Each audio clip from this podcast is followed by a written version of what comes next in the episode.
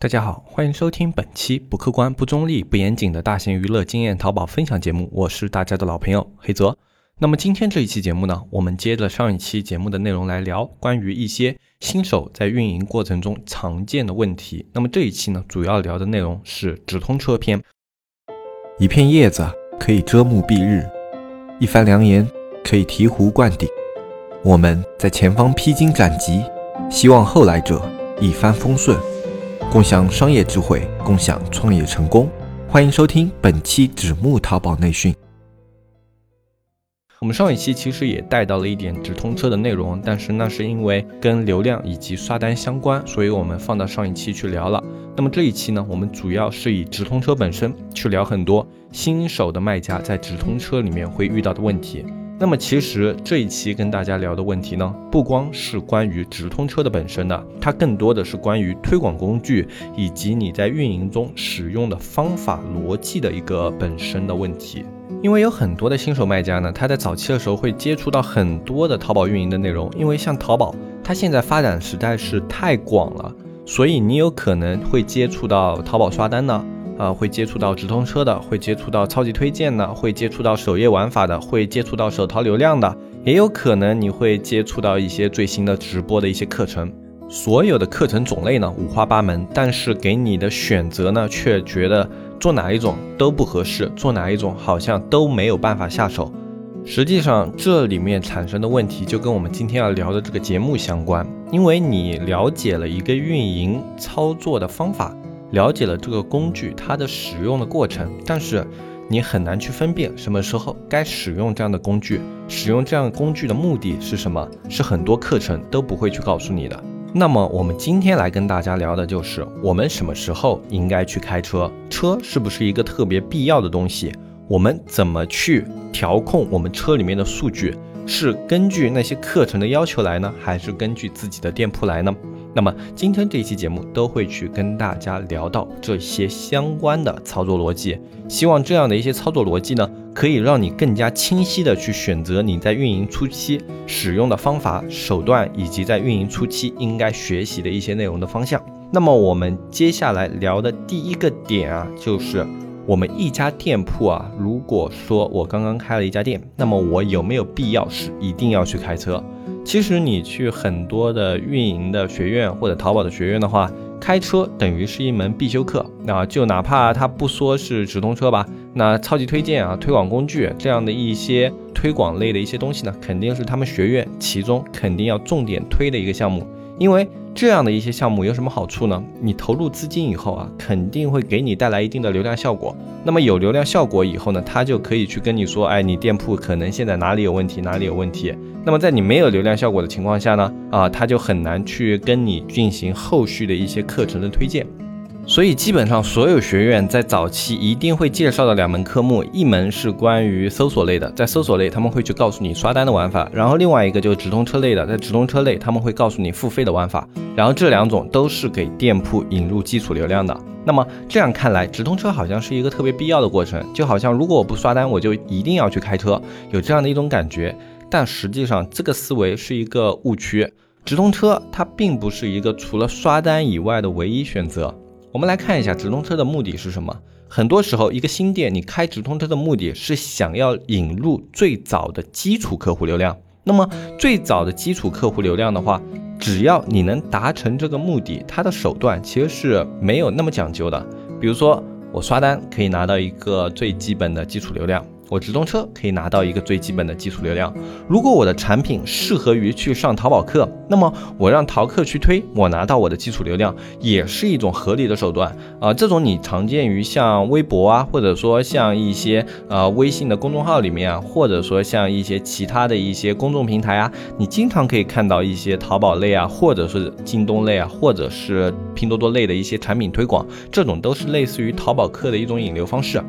那如果你的产品它的利润空间高，它适合于推出一种网红的效果，适合于利用它的品牌效应去拉拢站外的客户，那么它就是适合于去做淘宝客的一个产品。还有像现在特别火的一些达人推荐，达人推荐的话，基本上现在会跟直播这个东西绑定在一起来说。那么如果你的产品你现在手上的力度适合于去做直播。或者说它的产品在某些方面的特性适合于直播来推广的话，那么其实它就是可以去做的。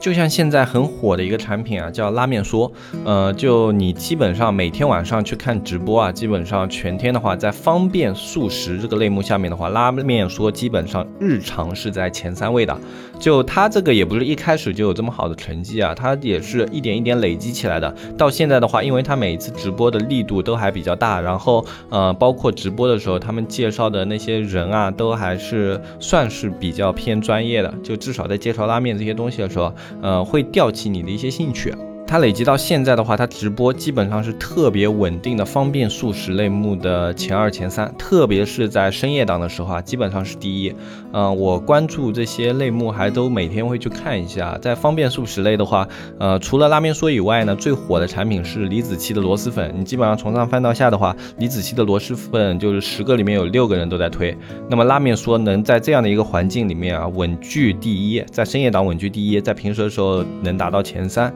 其实。是非常厉害的一个成绩，而且它的一个直播的具体的一个效果我也去看过，整个店铺的一个销量啊，包括店铺的数据表现啊，都还是特别不错的。那类似于这样的一些做法的话，它有没有必要一定要去开直通车呢？实际上是没有关系的。它这个店铺就算现在不开直通车，也会有很多特别稳定的流量啊。如果说他一开始没开车，他就是通过直播来引流，他能不能做起来呢？也是能做起来的。因为这一块的话，像直播淘宝在推，直播给的流量权重还是比较高的。那么在这样的一个环境之下呢，其实。我们去不去使用直通车啊？它是一个由你现在手上资源决定的一个问题。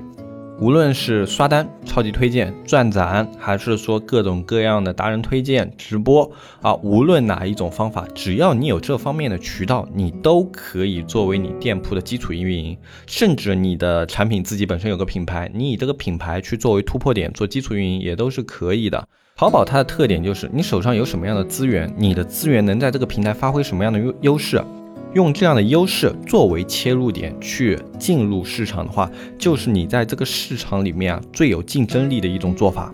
那为什么你去看刷单和直通车的课程会特别特别多呢？因为这两套课程特别容易形成体系，它能够把操作特别具体的一步一步的来跟你去解析，并且去冠以一些特别专业的名词去跟你分析，哎，这个东西应该怎么样去学，怎么样去操作，自己落地应该怎么样去落地，然后最后，哎，你所有操作过程中所有的数据反馈呢，它也能帮你看，然后帮你去分析，但是。如果你手上有更合适于做的一些启动的资源的话，比如说，呃，你自己可能在会员带，或者说你自身的素质条件还不错，你可以去开淘宝直播。那你为什么不尝试一下呢？因为现在淘宝直播的话，它不管是整个基础的一个花费，还是说啊竞争的一个火热程度，相比于搜索和直通车这样的一些啊极白热化竞争的一些环境来说，还是要相对良好一些的。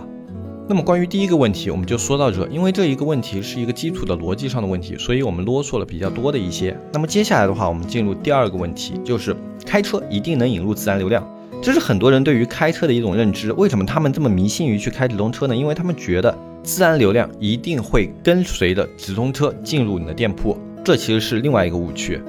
自然流量能够跟随直通车进入店铺的话，有一个特别重要的前提，那就是你的直通车表现一定要好。一个好的车才有可能会去引入比较可观的自然流量。啊，这是一定要记得的一个点。很多呃一些不太懂或者说不太深入了解直通车的一些新商家呢，他们会觉得我开车了，我花了钱，淘宝就会给我流量。以前可能是这样的，因为那时候开直通车的人少。现在基本上人人都会开直通车，在这样的环境下，你直通车数据至少要达到行业平均，淘宝才会判定你的商品还不错。你的商品还不错的话，我才会考虑给一定的自然流量给你。那么越优秀的直通车越有可能拉到一。一个比较大的自然流量，而如果你的直通车低于行业平均数据，比如说行业平均点击有百分之五，你只有百分之二，行业的平均的一个转化有百分之八，你只有百分之三，那这样的一个数据明显是一个不太好的数据。那在这种情况下的话，淘宝有可能判定你这个产品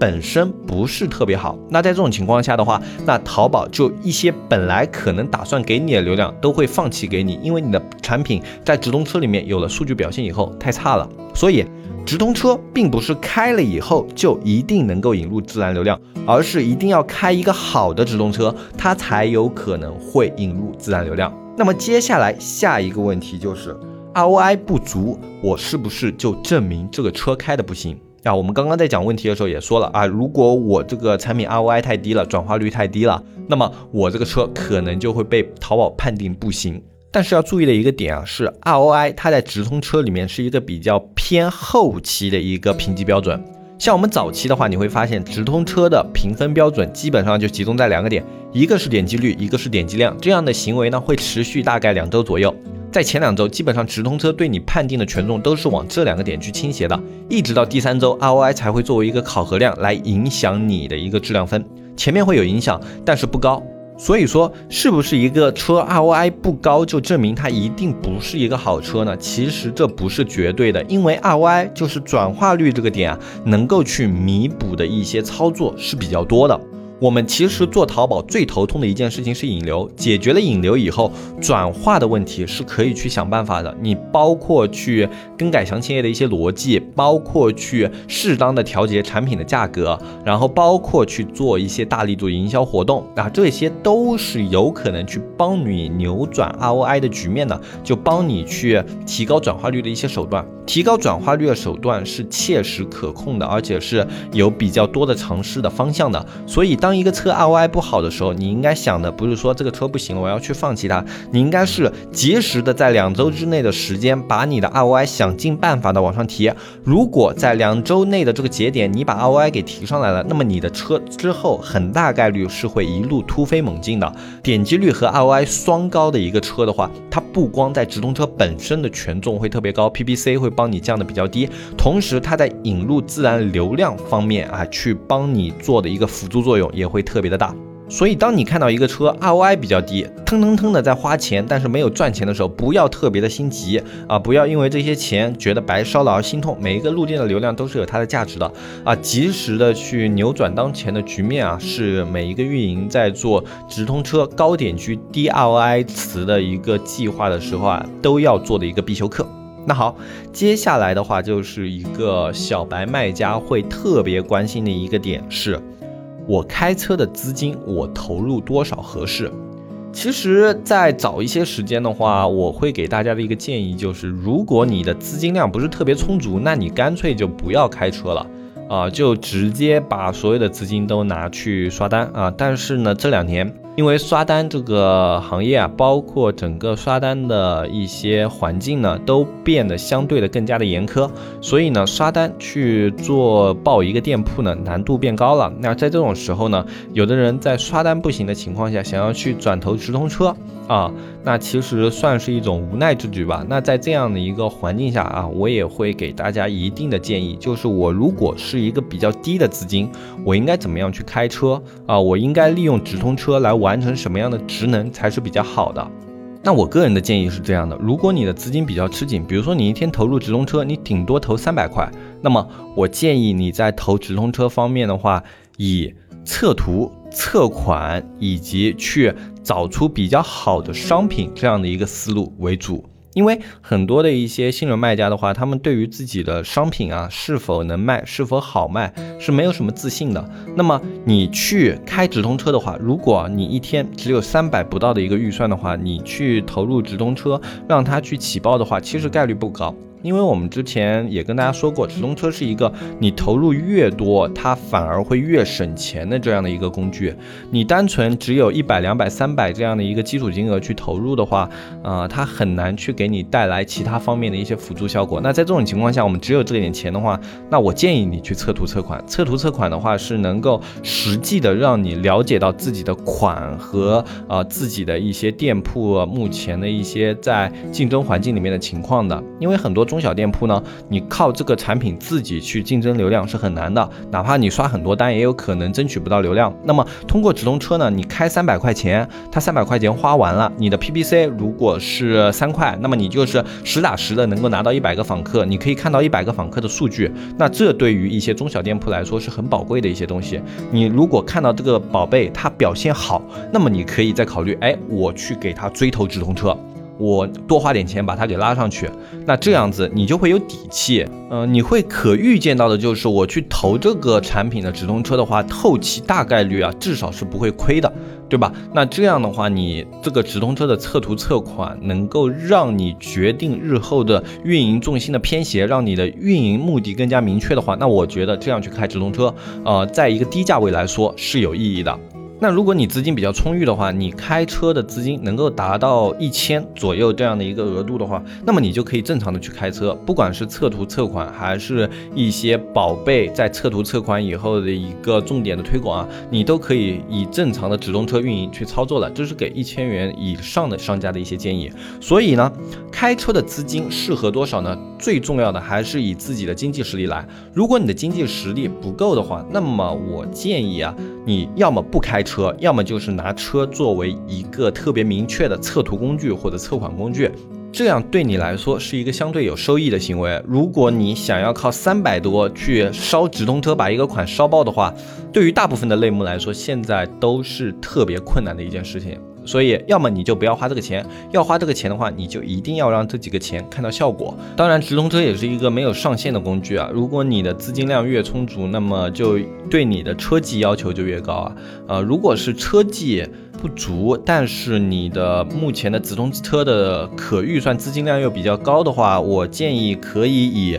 五百作为一个节点，去作为一个早期的一个熟悉直通车的入门学费吧。嗯，因为五百的直通车的话，基本上数据量还算可观，也能够学到比较多的东西，也能比较快的对直通车产生理解。啊，那么以五百作为一个前期教学，然后后期的话，根据自身的熟练度，一点一点的增加自己操作的资金的话，是一个比较好的循序渐进去了解直通车的一个方法。接下来是第三个误区，就是起步的 PPC 太高了，那么我想要把 PPC 给降低。那这种情况的话，也是常见于新手并且资金不足的卖家的。就他可能投入资金总共只有三百多，然后 PPC 呢，如果早期要放出流量能够有展现的话，平均点击要四块多，他可能觉得，哎呀，这样的一个 PPC，我三百多流量，一百个访客都拿不到，哎，特别的亏，对吧？那在这样的一个情况下呢，他就会选择去下压 PPC。那这时候会发生一个特别矛盾的事情。提高 PPC 以后，花费就上去了；下压 PPC 以后，展现就出不来，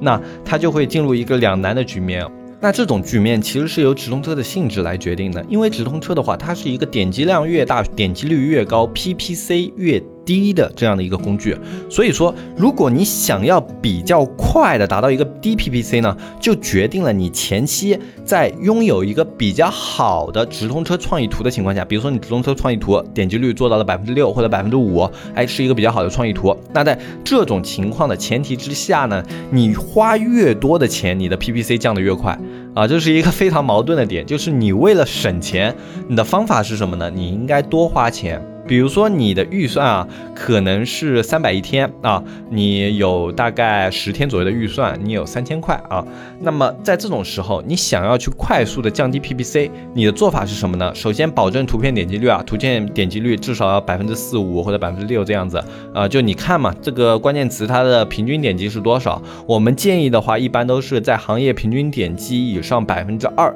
啊，或者说比行业平均点击翻倍啊，都是一个比较好的车图表现。如果你拥有这样的一个车图的基础情况之下，直接把你的所有的预算资金拉到前期去进行投入，啊，就拿到尽可能多的一个点击量，你会发现你质量分上的特别快，而且整个直通车啊，它整个 PPC 下降的速度也会比较快，啊，这是一个降低 PPC 的正确方法。你直接去下压它的出价呢，对直通车没有什么好处，它反而会放不出展现，时间长了呢，你车的质量分还有可能下降。记住先决条件啊，先决条件是在你拥有一个比较好的创意图的情况之下，后续条件是把后期的一些投入费用往前倾斜，以形成早期快速降低 PPC 的这样的一个效果。呃，如果实在资金量不足的话，那真的就是你不要考虑去玩直通车，因为直通车的话，现在的竞争环境特别的恶劣。呃，我不是特别建议资金量不足的商家在直通车这个领域上去进行死磕。然后接下来呢，还有一个问题是关于人群溢价方面的。人群溢价也就是直通车你在计划里面能看到的一个精选人群。很多人去开这个溢价呢，他会开默认的那个百分之三十或者百分之四十，百分之三十和四十呢，它会有效果，但是呢，这样的一个车它会特别的矛盾。一般的普通人群可以看到你的产品，他也看到了，然后他也会点击。然后你的精选人群呢，他会有比较高概率、更多的、更频繁的看到你的商品。但是呢，这个差距跟普通人群并不大，就是你的人群数量啊，跟普通人群其实并没有拉开。很多人开精选人群的目的是什么呢？是形成标签。这样一个不高的溢价的情况下，其实它标签的形成效果并不明显。那么怎么样去开这个效果是明显的呢？其实我们以前聊过，就是。压低你这个产品它本身的一个出价，就比如说你本来可能是呃三块多可以拿到一个怎么样的位置，那么把这个基础出价你给它下压，下压到一块或者甚至到几毛钱都可以，然后把溢价开到百分之一百或者百分之两百以上。然后通过这样的一个溢价，最后就是你的精选人群可以看到你的商品，而大部分的普通人群看不到你的商品。这样的一个环境呢，有什么样的一个好处？就是啊，那些比较好的人群，点击比较高的人群，更加容易被你捕捉到。你的直通车可以获得更好的数据，同时你还可以形成你的产品标签。这个是去开溢价的一个目的。正常你按百分之三十或者四十去开溢价呢，意义不是特别大。标签的打造效果不明显，并且花费呢，呃，上面也没有说有什么特别大的优势，也没有办法形成特别有利的数据。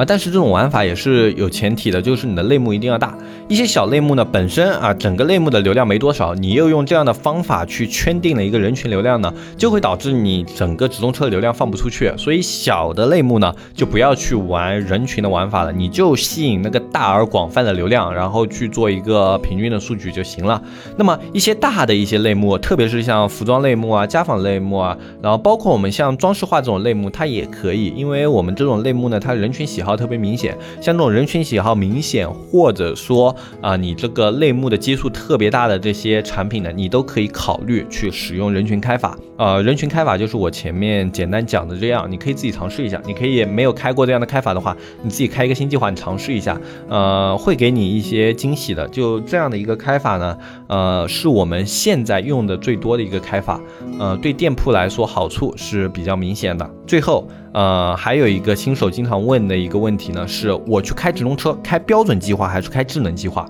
这个分情况来考虑，并没有一个绝对正确的答案。标准计划的优势在于，标准计划的大部分数据可调可控，不管是关键词、关键词的出价，每个关键词你想要给它啊定义的位置，这些你都是可以每一个呃有重点的去调整的。然后包括一些简单的标记啊，你还可以自己去看这个车，哎，给它做标记，这种是标准计划的一个优势。它的所有数据呢可调可控。那么智能计划呢，它的可调可控的范围会变得特别的少，你能调的基本上就只有地域。呃，人群以及出价还有创意，就只有这么几点，所以它可调可控的范围呢特别的小。但是呢，智能计划有一个好处，它会根据你直通车的表现，通过系统的算法去匹配啊你目前商品的最优解。就是你比如说它有各种各样的模式嘛，啊拉新模式，它会根据你想要的模式去使用 AI 算法的最优解。对于大部分主流的商品呢，它的一个最优解算法还是不错的，至少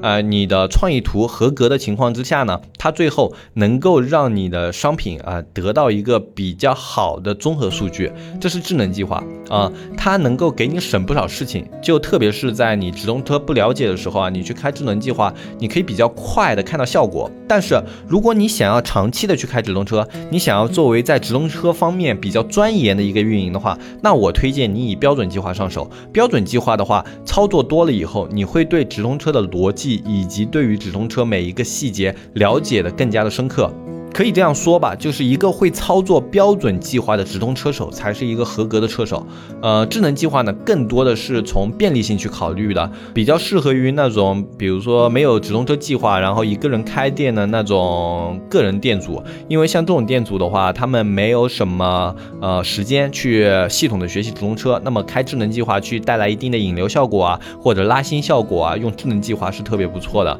那么对于大部分的一些想要钻研直通车的人来，说，那就是标准计划啊。它们各有优劣，呃，优劣的差别呢，主要就是体现在可控性上以及便利性上。所以最后这两种方法，你想要开哪个计划，就以自身的一个情况去做选择。你适合哪种情况，你就去开哪一种计划的直通车。